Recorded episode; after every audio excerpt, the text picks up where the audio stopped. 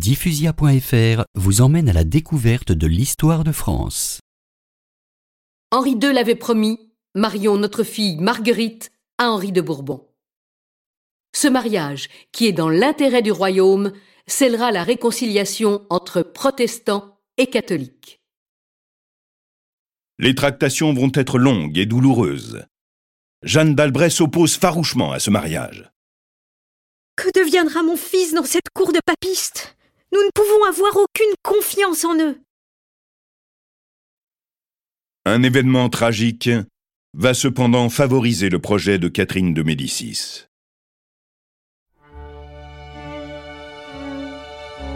Henri est à Verneuil-sur-Charente, ce 13 juin 1572.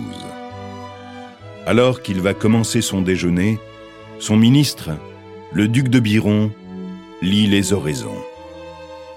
Et nous prierons pour l'âme de feu notre reine. Pour Henri, le choc est immense. Il apprend ainsi que sa mère, Jeanne d'Albret, reine de Navarre, est morte. En fait, on lui avait caché la nouvelle pendant plusieurs jours. Me voilà seul face au destin et à l'histoire.